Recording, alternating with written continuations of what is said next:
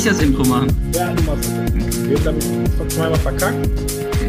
Check. Wir mal. Ne? Ja. Oder wir können auch einfach weitermachen. Und der Ja, ja, genau. wir schneiden das raus. So, willkommen im Jahr 2019. Frohes Neues. Hallo Ben. Hi, moin, moin. Grüß dich. Ähm, wir haben ein neues Format für euch. Frisch aus der Nerds-Küche für euch. Versorgen wir euch ab sofort ähm, immer mit Neuigkeiten rund um kleinere Updates und ähm, kleinere Goldnuggets, die wir so auf dem Weg finden zur perfekten Anzeigen, zur perfekten Kampagnen-Setup im Facebook ähm, Advertising Kosmos. Und dementsprechend gibt es jetzt immer wieder Social Marketing Nerds News mit uns, den Social Marketing Nerds. Allein in den letzten drei, vier Wochen ist schon wieder so viel passiert. Und das sind aber alles Themen, die so ein bisschen unabhängig voneinander sind. Und deswegen wollen wir hierfür ein neues Format schaffen, in dem wir euch über die Änderungen der letzten Wochen updaten. Starten wir direkt mit der ersten Änderung. Genau, ähm, Facebook hat viele Advertiser erhört und äh, flehen und wünschen ähm, entsprechend Tribut gezollt und hat ein Feature ausgerollt, was uns sehr zugutekommen wird, was nämlich ähm, die Kommentare in Facebook-Posts beziehungsweise in Facebook-Ads ähm, beim Duplizieren von Anzeigen übernimmt. Das heißt, ihr erstellt eine Anzeige oder eine Kampagne und in dieser ähm, Kampagne passieren verschiedene Interaktionen auf eure Ads und wenn ihr jetzt diese Anzeigen dupliziert in neue Anzeigengruppen, war es früher so, dass diese Anzeigen ähm, wieder komplett von vorne gestartet sind. Sprich, Likes, Shares, Kommentare waren weg und das hat sich jetzt geändert.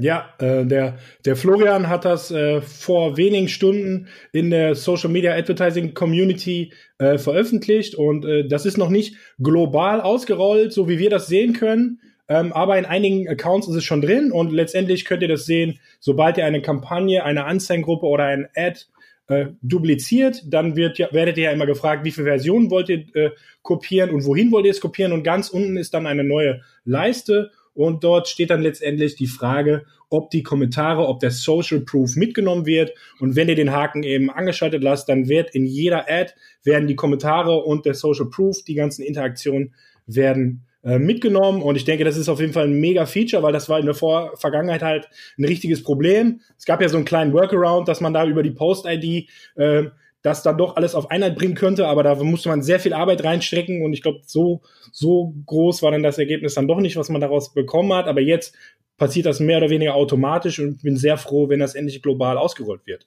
Ja, das Thema Social Proof ist natürlich gerade in so einer ähm, Welt, wo die Aufmerksamkeitsspanne dann kürzer ist als die von einem Goldfisch, ähm, ziemlich viel wert, weil hinterfragt mal euer eigenes Nutzungsverhalten, wenn ihr einen Beitrag seht, ähm, wo schon Kommentare und Likes irgendwo stattgefunden haben, dann äh, hört der Daumen eher auf zu scrollen, als wenn da ein Beitrag ist, der halt komplett frisch ist oder wo noch keine Interaktion ähm, drauf war. Jetzt ist natürlich der gewiefte Advertiser so ein bisschen dann hinterher und sagt, hm, dann könnte ich ja quasi ein gut laufendes Ad immer wieder kopieren und würde dann quasi diese Art der Interaktion ähm, zusammen, also sammeln in der Form. Ähm, da hat natürlich Facebook auch schon direkt einen Riegel vorgeschoben, denn ähm, wenn ihr tiefgreifende Änderungen an eurer Anzeige vornehmt, sprich ihr ändert die Anzeigengestaltung in Form von neuem Bild oder neuem Video, dann werden alle generierten Kommentare quasi ähm, entfernt. Ähm, auch neuer Text, so wie ich das verstehe. Also sobald du irgendeine Änderung vornimmst am Content, ähm, werden die Kommentare nicht übernommen. Da gibt's dann auf Ad-Ebene äh, direkt so einen Hinweis. Sobald du hier irgendwas änderst, werden die Kommentare nicht übernommen. Ähm, ja, ist natürlich auch logisch, weil ich könnte ja auch einfach ein schönes Gewinnspiel nehmen äh, mit meinen 300 Kommentaren und äh, wo ich irgendwelche tollen Dinge, äh, iPhones verlost habe mhm. und dann äh, ändere ich einfach die Ad und pack jetzt irgendwie eine knallharte Abverkaufsanzeige zu einem völlig anderen Produkt rein und naja, für den neuen User, der das dann sieht, dieses sieht es halt so aus, als würde das irgendwie mega abgehen und hätte irgendwie sehr viel Social Proof. Ähm, also Facebook ist nicht doof. Leider kann man diese Funktion nicht äh, ausnutzen. Ja. Ja, was heißt, ja, also ist ja auch eigentlich so ein bisschen Konsumentenschutz. Also ähm, lieber, ja, die haben direkt den, den Riegel davor geschoben, dass man keinen Schindluder damit treiben kann. Ähm, aber ich finde auch gerade das Thema Social Proof ist natürlich was, was Advertiser sehr beschäftigt und dann auch einfach der reingesteckten Arbeit in das gute Creative und den guten Anzeigentext irgendwo dann auch ein bisschen Tribut zollt und, und darauf einzahlt. Und das finde ich eigentlich ist ein sehr cooles Update ähm, und bin gespannt, wann vielleicht auch ein paar Leute da draußen über die ersten Erfahrungsberichte ähm, uns dann ähm, ihre Updates entsprechend mitteilen. Ja, so. Ähm, das nächste Update ist, soweit wir das äh, einsehen können, auch erst in diesem Jahr, also in 2019, ausgerollt worden. Müsste aber eigentlich schon in allen Ad-Accounts äh, drin sein. Ist leider ein bisschen kleiner als das erste Update. aber ähm, das Update ist folgendes. Ihr hattet ja bisher schon die Möglichkeit, wenn ihr Anzeigen im Audience Network schaltet, euch über den Menüpunkt Markensicherheit, jetzt muss ich schauen, ob ich das wirklich richtig gesagt habe, Markensicherheit hattet ihr schon die Möglichkeit, seit ein paar Monaten äh, euch die ganzen Publisher aus dem Audience Network einzusehen, also eine Liste downzuladen und danach hättet ihr die Möglichkeit gehabt, gewisse Publisher wiederum auszuschließen über Blockierlisten. Ähm, nun wurde ausgerollt, dass man diese Publisher sich nicht nur auf Gesamt-Account-Level anschauen kann und downloaden kann, sondern man kann es jetzt sogar auf Ad-Set-Ebene tun. Und diese Funktion ist ein bisschen versteckt, aber ihr findet sie wie folgt. Ähm, ihr müsst einfach in den Werbeaccount äh, reingehen, ihr wählt eine oder mehrere Kampagnen aus, geht dann auf Anzeigengruppenebene. Auch hier könnt ihr eine oder mehrere auswählen. Und wenn ihr dann ähm, rechts nicht auf Bearbeiten klickt, sondern auf dieses kleine Tabellen-Icon, das ist Tabelle ansehen. Dort äh, könnt ihr euch ja immer so ein paar Graphen anschauen und da gibt es die Menüpunkte Leistung, Demografie und Platzierung. Und ihr müsst dort auf Platzierung gehen und dann unten sieht man auf einmal, sieh dir an, wo deine Werbung angezeigt wurde. Und hier könnt ihr euch dann quasi wieder diese Liste downloaden aller Publisher, ähm, aus dem Audience Network der letzten 30 Tage und diese sind dann wirklich nur aus dieser Adset oder aus diesen Adsets, die ihr gerade links ausgewählt habt. Genau, und ähm, der Download ist eine ZIP-Datei und in dieser yes. ZIP-Datei sind verschiedene ähm, CSV oder CSV-Dateien enthalten. CSV. CSV. CSV-Dateien enthalten, ähm, die tatsächlich nach den jeweiligen ähm, Werbeplatzierungen im Audience Network entsprechend aufgeschlüsselt sind. Also In-Stream, Native, Banner, ähm, was es da so alles gibt. Und ähm, wir haben uns ähm, mal ein paar Listen runtergeladen. Und eine Sache fand ich relativ spannend, die sich dann so, so deckt. Ähm, ein sehr großer Anteil ähm, wird in Apps ausgespielt. Also das Audience Network kennt ihr alle, das ist quasi Werbefläche außerhalb von Facebook, vermarktet über Facebook. Und ähm, wo findet das Audience Network statt? ähm, bei uns jetzt in dem Fall fast 95 Prozent in irgendwelchen ähm, Spielen oder in, in irgendwelchen Apps, die ihr auf dem ähm, Smartphone habt, entweder Android oder iOS. Ähm, was schon mal krass ist, irgendwo, weil man natürlich sagen muss, ähm, was hattest du eben für ein Beispiel? Skat oder so? Also hier sind bei uns haben wir hier so ein paar Accounts mal durchgesehen, ganz viel Free Gaming halt, ne, ist klar, weil Free Gaming äh, Apps müssen sich irgendwie monetarisieren. Ja. Ähm, und da ist dann Skat, Romy Cup, Backgammon Free, ähm, Spider-Man, irgendwas hier, Solitär, Speedball, also hier sind ganz viele Free Games. Dann hast du aber auch ein paar Dating-Apps dabei. Hier zum Beispiel Lovu ist hier ziemlich stark, tatsächlich in mehreren Ad-Accounts ähm, ist Lovu immer äh, dabei gewesen. Also das ist so im, im, im App-Bereich das, was wir hier so gesehen haben. Ähm, da sind dann hier und da auch irgendwelche russischen Sachen oder so dabei. Das muss man auch ähm, auf dem Schirm haben. Also obwohl man Anzeigen zum Beispiel nur in Deutschland mit deutscher Sprache schaltet, kann es ja eben sein, dass Leute ähm, trotzdem auch Russisch können und gerade in irgendwelche russische, russische Dating-Apps haben wir zum Beispiel auch gefunden, dort mhm. irgendwie gerade unterwegs sind, aber ihre Facebook-Sprache ist Deutsch und naja, wenn man jetzt möchte, könnte man eventuell jetzt über die Blockierlisten, das konnte man auch grundsätzlich schon vorher, aber man kann jetzt eben über die Blockierlisten diese Leute ausschließen. Und die Neuigkeit ist einfach, dass man jetzt auch auf Adset eben auch genau sich angucken kann, was, wo welche Publisher in dieser Ad wirklich, äh, wo das ausgestrahlt wurde und wie viele Impressions letztendlich dort äh, generiert wurden. Was ich persönlich ein bisschen schade finde, ist wieder, ja, die zeigen letztendlich nur die Impressions. Viel interessanter wäre für mich eigentlich, glaube ich, die wären eigentlich die Klicks weil das Thema Klick, Klicks und Klickrate ist ja genau das Thema, was bei Audience Network immer so ein bisschen kritisch betrachtet wird. Ähm, da gab es ja damals das größere Update. Ähm, früher war es ja eben so, dass da sehr viele unintentional Klicks äh, aus dem Audience Network ähm, ja, generiert wurden. Also viele, viele, viele Bots auf der einen Seite, aber eben auch häufig schon echte Leute. Aber die haben eben aus Versehen auf die Anzeige geklickt, weil sie eben sich gerade über den Play-Button geschoben hat, etc. Und deswegen ist das Audience Network ja immer so ein bisschen äh, ein Spiel mit dem Feuer. Die Klicks sind sehr, sehr günstig, aber man muss eben aufpassen, ob es auch wirklich richtige Klicks seht. Und jetzt habt ihr eben ein bisschen mehr die Möglichkeit, diese Publisher auch einzusehen. Vor einem Jahr war es tatsächlich noch so, dass du schon Blockierlisten hochladen konntest. Du hattest aber keine Möglichkeit einzusehen, wo deine Anzeige ausgeschildert wird und wer überhaupt die Publisher sind. Also es war, die Blockierlisten gibt es, glaube ich, schon seit Ewigkeiten, aber du wusstest eigentlich gar nicht, was du da hochladen solltest. Und ja, jetzt hat man sogar auf AdSet-Ebene die Möglichkeit, das, das downzuladen.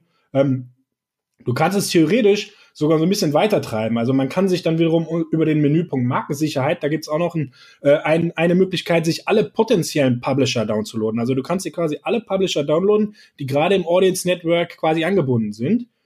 Und naja, theoretisch könntest du jetzt auch die, die gesamte Liste ziehen und dir dann darüber eigentlich ein indirektes Targeting machen. Also jetzt zum Beispiel nur die News-Publisher, die wirklich echten News-Seiten dir rausziehen. Oder halt nur Food-Sachen oder eben nur die Games zum Beispiel. Wenn du selber Games äh, an den Mann bringen möchtest, dann kann ja äh, in-game in -game Anzeigen kann ja sehr, sehr sinnvoll sein. Mhm. Ähm, also man kann damit eventuell auch ein bisschen rumexperimentieren. Äh, ja, also auf jeden Fall äh, mega, mega spannendes Thema. Ähm, Gerade wenn man eben versucht, das letzte äh, aus dem Ad-Account herauszuholen äh, weil Audience Network ist, wie gesagt, so ein bisschen Spiel mit dem, mit dem heißen Feuer. Ähm, also, ja. Ich habe tatsächlich auch ein paar Accounts drin, ich kann es jetzt nicht reproduzieren, ob es global ähm, ein Feature ist, aber dass du unter den Blockierlisten dann nochmal so eine ähm, kleine Checkbox hast mit unterschiedlichen Optionen, dass du halt sagst, kein Glücksspiel, kein Dating, genau. kein, ne, in dem Bereich, aber natürlich das einschließende, ausschließende Targeting darüber, ähm, ob das dann so gut funktioniert oder nicht, muss man definitiv testen. Ja. Und wir freuen uns auf eure Testergebnisse. Ähm, was ich jetzt noch ganz spannend fand, was mir auch nicht so bewusst war tatsächlich, als ich mir die CSV durchgeschaut habe, ähm, das Thema Instant Games ist halt was, was ähm, Facebook ähm, auf der F8 sehr gepusht hat, also das Thema Gaming im Newsfeed. Ähm, es gibt auch große Seiten, die ähm, tatsächlich ihre Strategie darauf ausgerichtet haben, komplett auf Instant Games zu gehen. Ähm, auch ein Anteil dieser Ads, die wir einsehen konnten aus dem Audience Network, wurden in den Instant Games von Facebook ausgespielt. Also ist noch keine Platzierung, die man in der Form so buchen kann. Wäre vielleicht auch äh, spannend, über ausschließendes ähm, und einschließendes Targeting über die Blockierlisten mal zu checken, ob man da halt vielleicht auch ähm, rein nur in diese Instant Games kommt. Yes. Ja, machen wir weiter, würde ich sagen. Ähm, das nächste Thema, mal wieder von Mr. Facebook Platinum äh, Flow äh, gepostet. Ich, wir haben es vorher auch noch nicht gesehen. Ist eine kleine, äh, eine kleine Anpassung. Ähm, und zwar äh, gibt Facebook jetzt in dem Werbeanzeigen-Manager, ähm, zeigt einen kleinen Update-Log. Also man kann sich dort nun ein bisschen ansehen, welche Updates gab es denn jetzt. Ähm, und äh, die findet man, wenn man im Werbeanzeigenmanager wieder geöffnet ist, ziemlich ähnlich zu dem Platz, wo gerade man auf Tabelle ansehen schauen müsste. Ganz rechts oben, also ganz rechts oben im Werbeanzeigenmanager ist nämlich so ein Fragezeichen. Und wenn man da draufklickt, kommt man, äh, könnte man unter anderem äh, einen Facebook-Kontakt äh, aufnehmen zu Facebook und dort ist dann auf einmal der Punkt, was gibt's Neues und da kann man dann auch noch auf View All Releases klicken und dann sieht man auf eine, einmal eine Liste von Updates, die in der letzten Zeit irgendwie passiert sind. Ähm, ja, ist auf jeden Fall ganz spannend, da irgendwie mal reinzuschauen. Ja, also eine Liste an Updates ist natürlich dann aber auch nur dann spannend, wenn auch alle Updates drin sind. Wir sind natürlich da jetzt auch drüber geflogen, haben uns das angeguckt und ähm, natürlich sind da spannende Sachen dabei. Aber so das spannendste Update aus dem Dezember zum Beispiel war gar nicht drin. Ähm, das ist ähm, das Update des äh, Frequency Cappings der Ads, das ähm, zum Beispiel genau jetzt genau die ähm, die Frequenz der ähm, Ausspielung einer Ad von einem Werbeaccount beziehungsweise einer Seite ähm, entsprechend gedeckelt wird beziehungsweise Facebook diesen diesen Wert angehoben hat und ähm, nochmal zusammengefasst. Das sehen wir hier zum Beispiel nicht. Also hier sind dann so Sachen wie das letzte genau. Update, was jetzt hier in der Woche vom 8. bis zum 14. Januar eben jetzt gerade passiert sein muss, ähm, ist halt, dass man in, innerhalb von Marketplace, also innerhalb von der Marketplace-Platzierung jetzt auch auf einmal Lead-Ads äh, schalten kann, also Ads mit dem Ziel äh, Lead-Generierung. Äh, ja, das ist hier so ein Update, äh, was hier drin steht zum Beispiel. Und äh, das letzte, das zweite letzte Update ist dann aber auch schon aus der Anfang Dezember hier. Und das ist hier das Thema Kampagnenstruktur, genau, da äh, Kampagnenstruktur und da hat sich nämlich so ein bisschen die, die Navigationsansicht äh, geändert. Äh, die neue Navigationsansicht äh, bietet immer einen Überblick über die Kampagnenstruktur, sodass du während der Erstellung und Bearbeiten deiner Kampagne den nötigen Kontext siehst. Äh, das, dieses ist mir tatsächlich auch aufgefallen. Das ist nämlich seit ungefähr dem Zeitraum schon so. Ähm, da ist jetzt immer, wenn man auf Duplizieren geht, auf Bearbeiten geht, bei mehreren Kampagnen, ist auf einmal links daneben dann noch so ein weiteres Fenster und der eigentliche Ad-Manager-Bereich ist komplett überdeckt eigentlich. Also mich hat das eigentlich nur komplett gestört und dann ist links so eine kleine Liste mit allen Adsets. Man kann sich da so ein bisschen schneller durchklicken, aber man hat sich eigentlich sowieso schon im Ad Manager immer durchgeklickt und war da jetzt relativ fit drin. Also ich finde dieses, diese neue Navigation fand ich eigentlich ein bisschen nervig. Also das ist hier aber schon das große letzte Update, was Facebook hier angekündigt hat. und dann gehen wir runter. Was war da jetzt im, im 6. November? Ähm, rechte äh, Spalte auf Facebook unterstützt jetzt auch Asset Customization. Ja gut. Also in der Zwischenzeit sind auch viele andere Dinge eben äh, passiert. Äh, deswegen dieser, dieses, dieser Update-Log, ähm, da stehen ein paar Sachen drin, aber letztendlich auch nicht alles. Aber kann man auf jeden Fall mal reinschauen und äh, von Zeit zu Zeit äh, findet man da vielleicht auch neue Sachen, die man noch gar nicht auf dem Schirm hatte. Ja. Genau, also wenn Facebook euch da schon nicht mit den Informationen versorgt, versorgt euch mit den ähm, Informationen auf äh, den Blogs und äh, den Blogs eures Vertrauens und in den Podcasts eures Vertrauens, um euch das äh, einmal kurz nochmal ähm, mitzugeben, falls ihr es nicht mitbekommen habt, Frequency Capping. Ähm, alle zwei Stunden ähm, kann ein User eine Anzeige auf Facebook von einem Werbetreibenden sehen. Ähm, das von einer Facebook-Seite ist, glaube ich, der wichtige. Also von einer Facebook-Seite. Das heißt, ich kann jetzt nicht mehrere Ad-Accounts machen und dann halt äh, genau von einem quasi kreuzweise genau. beschießen, sondern es ist, glaube ich, von einer Facebook-Seite, richtig? Genau. Ja. Ja. Und ähm, auf, auf, auf Insta ist es alle drei Stunden von einem Profil und in den Insta-Stories ist es halt eine Ad einer, eines Profils alle zwölf Stunden. Ähm, das sind äh, Frequenzwerte, die, die Facebook massiv äh, angehoben hat. Das heißt, rein theoretisch könntet ihr ähm, zwölf Impressions bei einem User als Werbetreibender von einer Seite generieren. Ähm, das waren davor vor dem Update vier. Also ich glaube vier, ja genau. Faktor, genau. Wenn man, ich glaube auch nur, wenn man Fan war. Also wenn ich jetzt jetzt nicht falsch sage, ich habe es hier nicht gerade stehen, aber ich glaube, man müsste sogar Fan sein. Ja. Nee, das war, haben sie auch angepasst. Das war mal. So, das Verhältnis war mal zwei zu vier und jetzt ist es immer vier. Ja gewesen. Okay, wie auch immer, es ist ein drastischer Anstieg, ja. der natürlich irgendwo auch damit einhergeht, dass Facebook immer mehr Werbe, Werbung ausspielen möchte. Ähm, man muss da tatsächlich auch noch vorsichtiger sein, weil letztendlich, wenn man von vier auf zwölf geht, das wird ja dann noch schneller nervig für eine, einige Leute. Deswegen muss man natürlich noch schneller dahinterher sein, wenn sich zu viele Zielgruppen, die man selber verwendet, alle miteinander überschneiden, dass halt manche Menschen wirklich komplett voll bombardiert werden. Ja. Ähm, da muss man halt, glaube ich, jetzt in dieser, dieser Phase noch ein bisschen mehr drauf achten. Ja. ja, und einfach auch die Frequenzwerte halt viel strenger im Auge halten. Ne? Also nicht so irgendwie genau. mal alle drei Tage drauf gucken und dann überrascht sein, dass der Frequenzwert auf einmal acht ist, äh, der durchschnittliche Frequenzwert, ähm, sondern ähm, da einfach auch gucken, dass man die Metrik im Auge hat ähm, in der Optimierung seiner Anzeigen. Cool.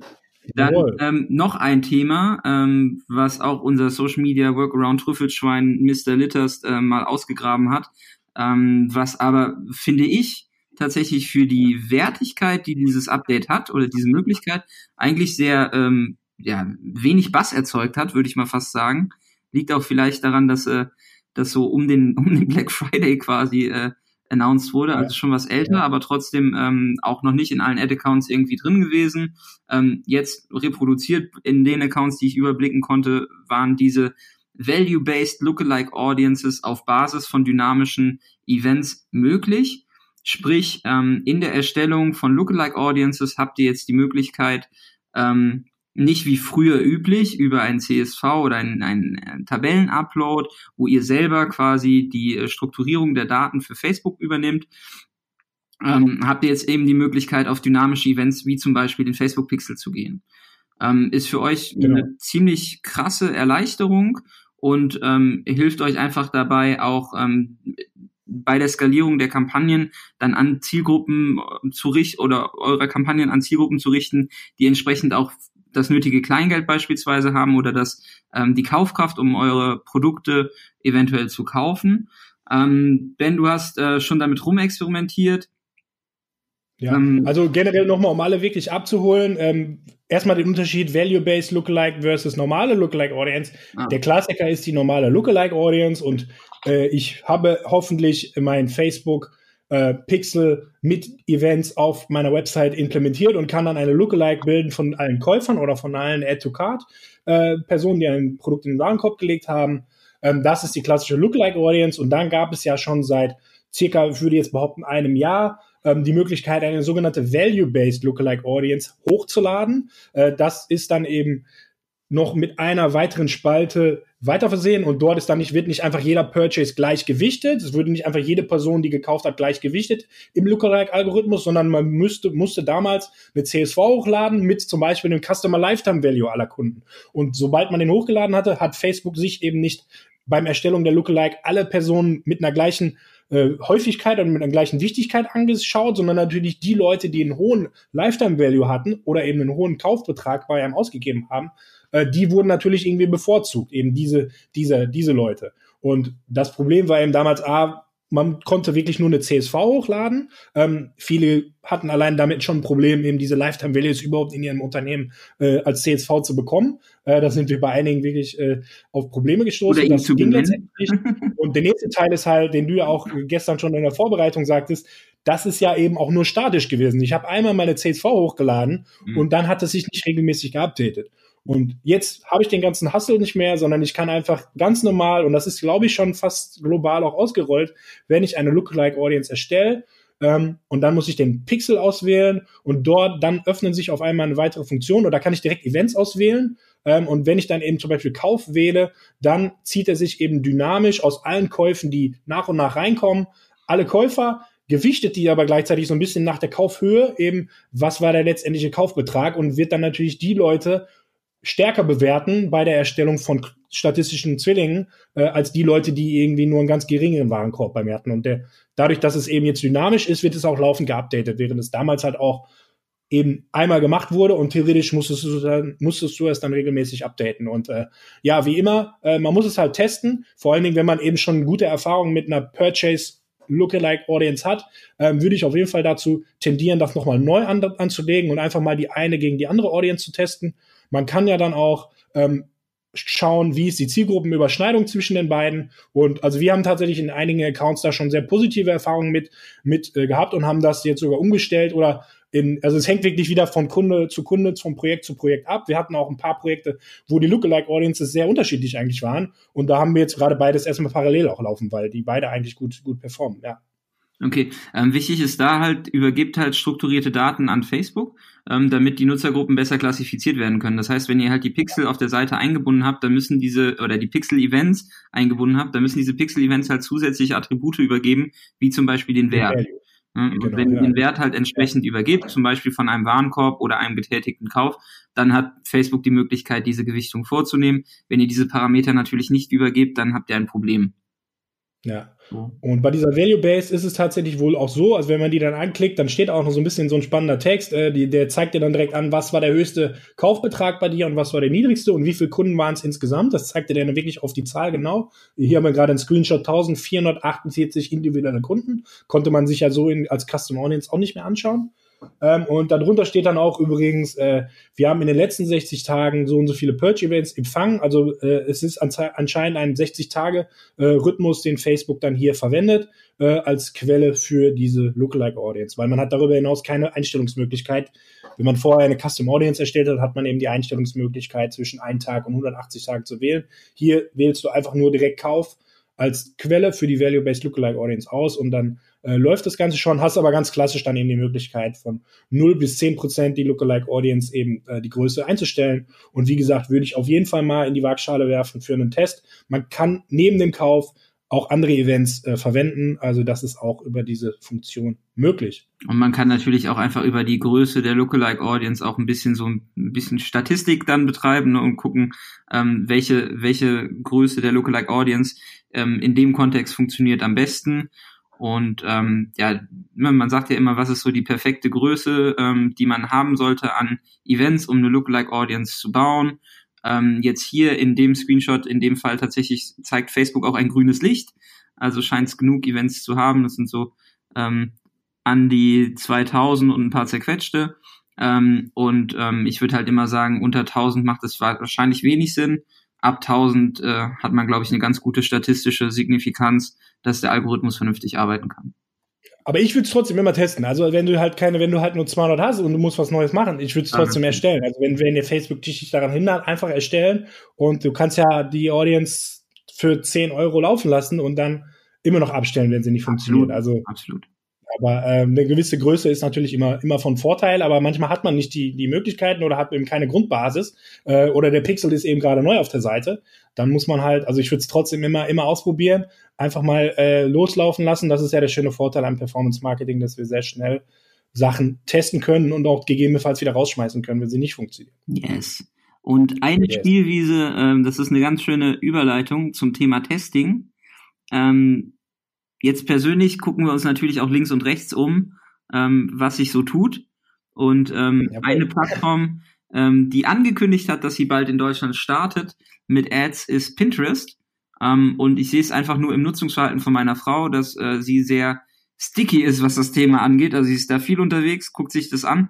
Und ähm, ja, ich finde auch selber als Nutzer, ich bin tatsächlich kein Heavy-User, aber wenn ich mir die App so angucke, ähm, zum Browsen und zum, zum Entdecken von Inhalt, ähm, eignet sich Pinterest doch ganz cool.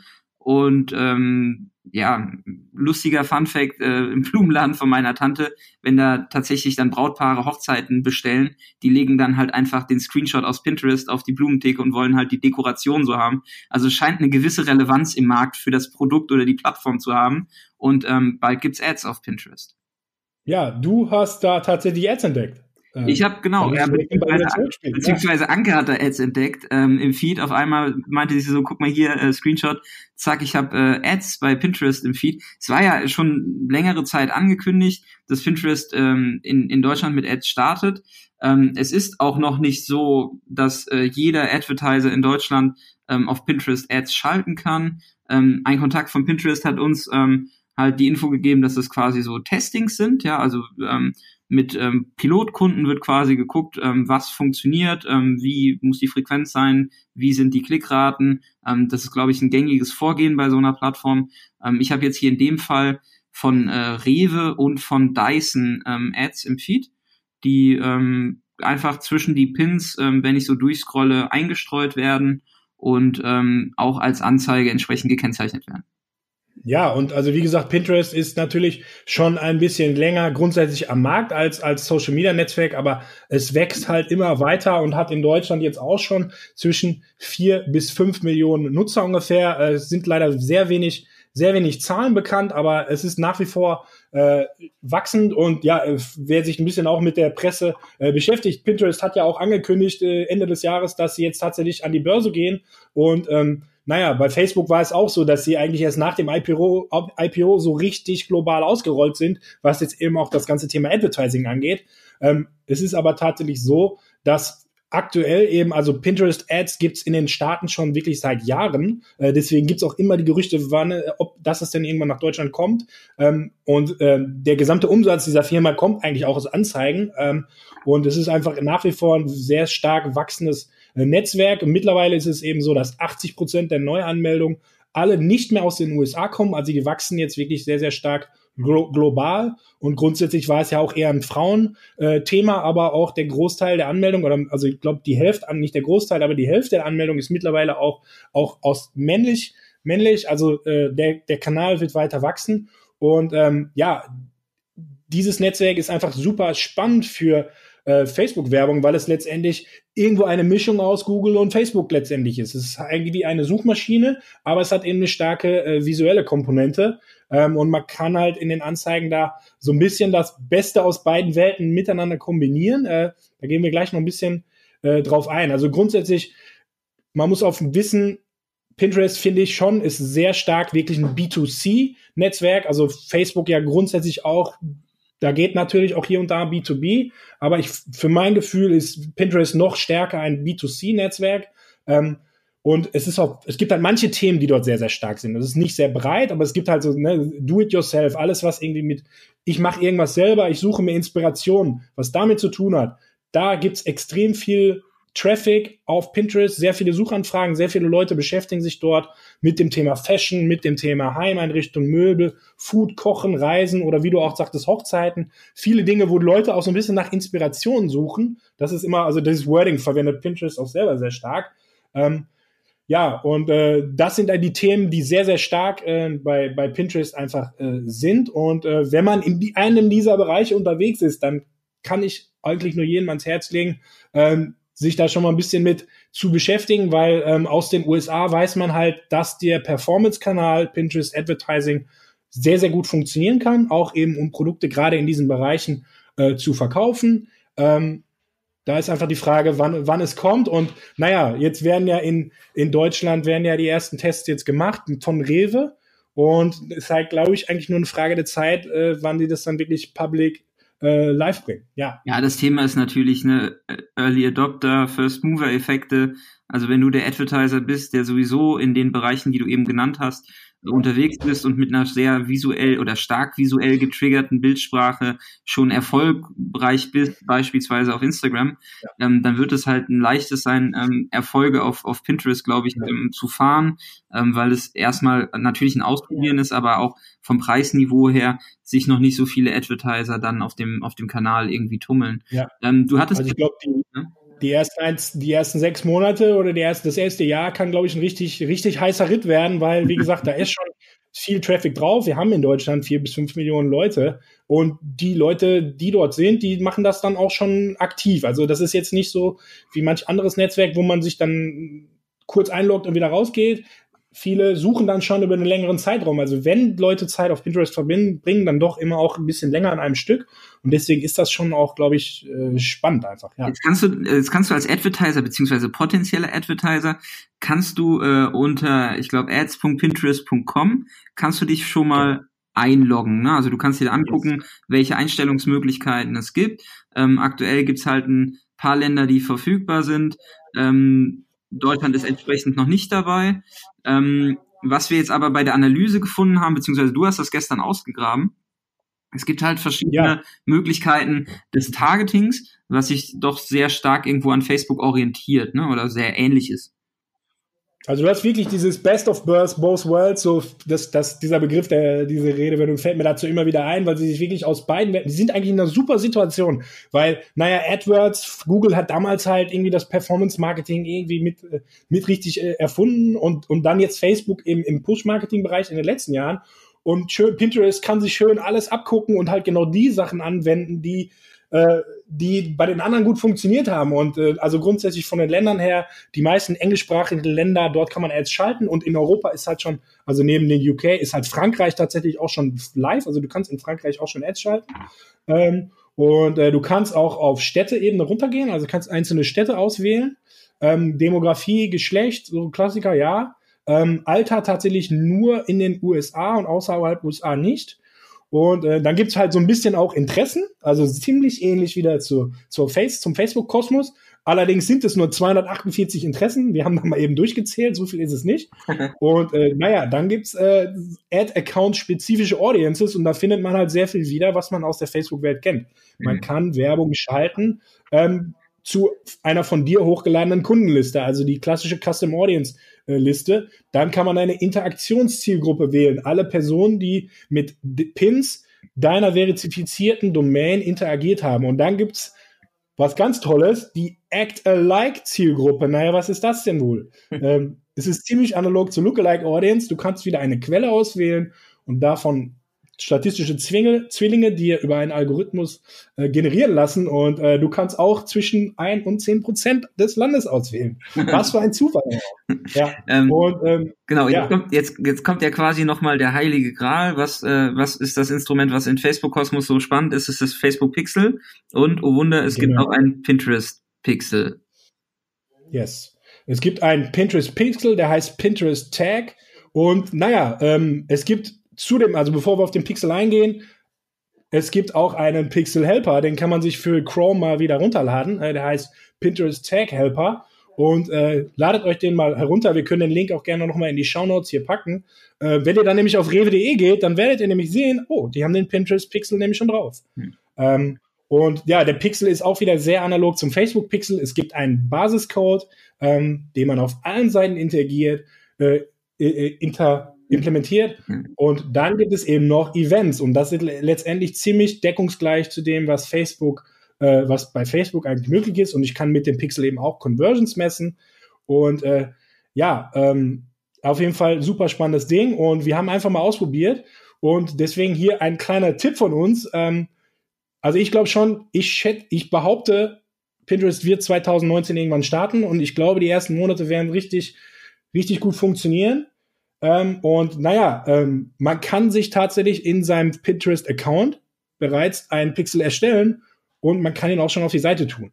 Also theoretisch und auch praktisch könnt ihr jetzt schon bereits loslegen und Audiences einsammeln und habt dann eben die Möglichkeit, innerhalb von Pinterest, wenn es dann, dann letztendlich live geht. Also ihr habt jetzt auch schon die Möglichkeit, euch quasi diese, diese Custom Audiences, die heißen dort eben dann Besucher, die deine Webseite aufgerufen, aufgerufen haben, die kannst du auch dort schon erstellen. Du kannst die halt aktuell nur in Frankreich oder UK targeten.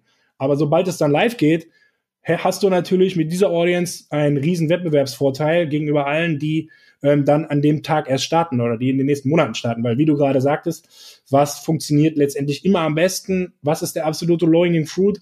Wenn du Traffic hast, ist natürlich Retargeting immer der absolute Low-Hanging Fruit und also ich kann jedem nur empfehlen, wir haben das jetzt bei einem einen oder anderen Projekt einfach schon mal äh, gemacht.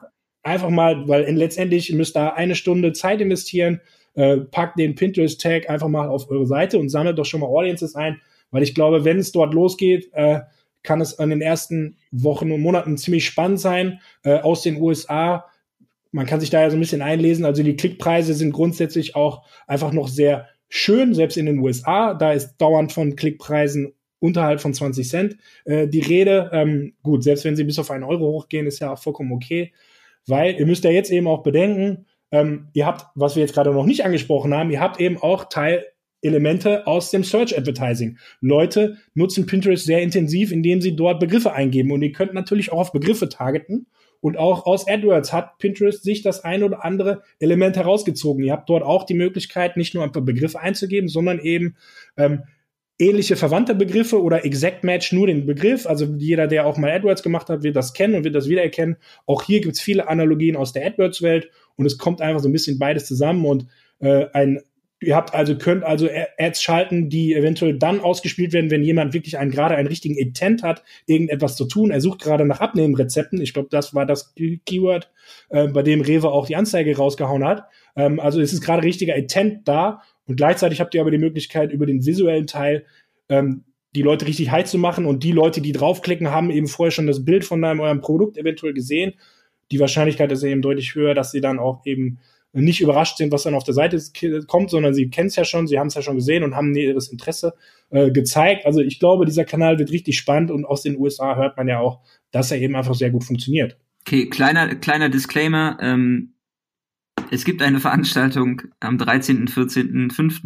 in Köln und am 14.5. am zweiten Tag vom Adscamp ähm, spricht der liebe Markus Schulze von Smartly über Pinterest Ads. Die ähm, Smartly ist ähm, ein Tool, ähm, das ihr vermutlich auch kennt und ähm, die haben spannende Cases aus den eben angesprochenen Ländern ähm, zum Thema Pinterest Ads und er wird auf der Bühne bei uns dann entsprechend im Mai seine Erfahrungswerte teilen und ähm, sollte es dann natürlich in Deutschland schon ausgerollt sein, ähm, kann man sich da sicherlich spannendes Know-how mitnehmen, um Pinterest richtig zu nutzen, einfach auch als zusätzliches Beiboot, was man neben Facebook dann zu Wasser lassen kann, ähm, um einfach verschiedene Traffic-Quellen anzapfen zu können.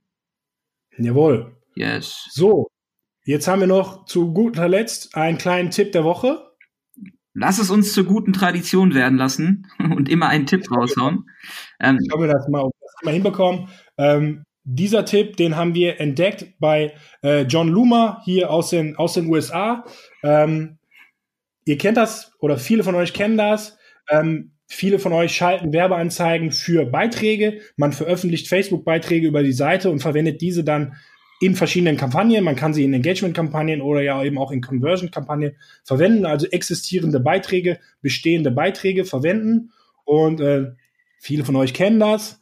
Man veröffentlicht den Beitrag, man schaltet die Anzeigen und zwei Stunden später meldet sich irgendwer oder man findet selber einen Rechtschreibfehler.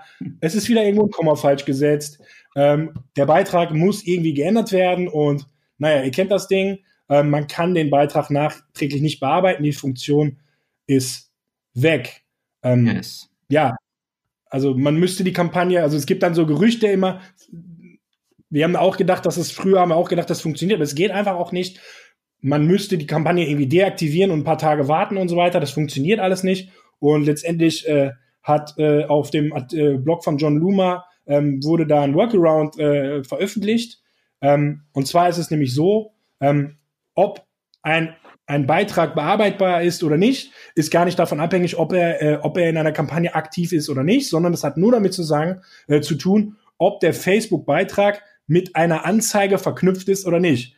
Also sobald ihr im Werbeanzeigenmanager einen Beitrag zum ersten Mal mit einer Anzeige verknüpft, dann ist dieser Beitrag eben nicht mehr bearbeitbar. Yes. Es ist aber vollkommen egal, ob die Anzeige aktiv ist oder inaktiv ist. Und was man eben machen kann, ist, man kann, wenn man jetzt eben schon Ads laufen hat für diesen Beitrag und dann muss man noch irgendwas ändern, dann kann man einfach in den Ad Manager reingehen. Man muss alle Ads auswählen, in denen dieser Beitrag als bestehender Beitrag ausgewählt ist. Und dann muss man einfach für einen kurzen Zeitraum einen anderen Beitrag nehmen. Man kann die Kampagne dafür deaktivieren, man kann sie theoretisch auch noch weiterlaufen lassen. Wichtig ist, dass in dem Werbeaccount oder in allen Werbeaccounts, die es zu dieser Facebook-Seite gibt, keine in keiner Kampagne mehr dieser Beitrag als bestehender Beitrag ausgewählt ist. Und sobald das der Fall ist, könnt ihr direkt wieder auf die Facebook-Seite gehen und dann ist auf einmal unter dem Dropdown-Menü auch wieder Beitrag bearbeiten wieder möglich. Dann könnt ihr Text ändern, teilweise ja auch noch Bild. Ähm, ja, und dann, äh, wenn ihr das Ganze bearbeitet habt, äh, dann, dann könnt ihr in, im Ad Manager dann wieder den Beitrag neu, neu den Ads hinzufügen und dann läuft es auch schon wieder. Genau, und ähm, das greift ganz gut den Punkt eigentlich vom, vom, vom, vom ersten, von der ersten News irgendwie auf. Der Social Proof bleibt halt da. Ne? Also man muss sich nicht mehr den Hasel geben, irgendwie alles neu zu erstellen, sondern man kann halt entsprechend einmal quasi entkoppeln, bearbeiten und dann wieder entsprechend den Beitrag auswählen, ähm, äh, mit der Ad verknüpfen und ähm, dann die Ad wieder anschmeißen. Und da ist es tatsächlich so, wo wir wieder bei dem Thema Schindluder sind, äh, was da meine äh, Erkenntnisse angeht, da hat man schon relativ freie Hand, wie man, also wie, was man dann dort reinschreibt, etc. Also da kommt dann kein Hinweis, äh, dass die Kommentare dann gelöscht werden oder so weiter. Es ist tatsächlich einfach so, sobald kein Beitrag ausgewählt ist in irgendeiner Kampagne, kann man ihn bearbeiten und äh, sobald er ausgewählt ist, sobald, dann kann man es nicht mehr bearbeiten. Äh, also, wie gesagt, das nur so ein kleiner Wink mit dem Soundfall hier. Hm. Äh, ja. Hast du noch was anzufügen? Ich habe nichts hinzuzufügen. Ich finde, wir haben, glaube ich, was heißt glaube ich, ich bin davon überzeugt, dass ihr da draußen ähm, jede Menge News von uns bekommen habt. Wir haben es natürlich jetzt ähm, wie immer nicht kurz gefasst, sondern in aller ähm, Vielfalt ähm, in der Tiefe beschrieben, so wie es ihr so wie ihr es von uns gewöhnt seid.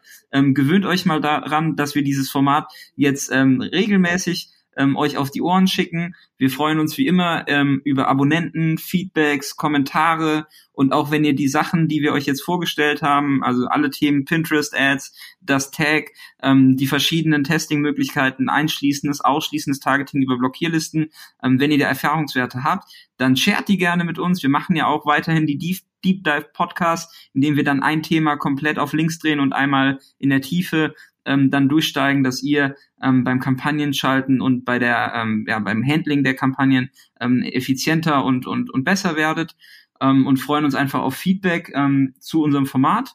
Und ähm, in, kommt in die Page Admin-Gruppe vom Thomas, kommt in die Social Media Advertising Facebook-Gruppe von Florian. Äh, dort äh, werden noch viel mehr dieser Dinge diskutiert und gezeigt. Ähm, da seid ihr immer eigentlich relativ schnell am Ball, wenn etwas Neues passiert ähm, kann ich einfach nach wie vor nur jedem ans Herz legen. Genau. Glaubt nicht alles, was Facebook euch sagt. Seid kritisch, bleibt äh, am Ball, hinterfragt Dinge, clever, bleibt, bleibt am Ball, was Testing angeht. Und ähm, ja, Glaubt nicht alles, was Jan euch so sagt. Was? Ja, alles klar. Ich würde sagen, damit sind wir heute. Alles klar. Mach's gut, Ben. Ciao. Bis dann, ciao.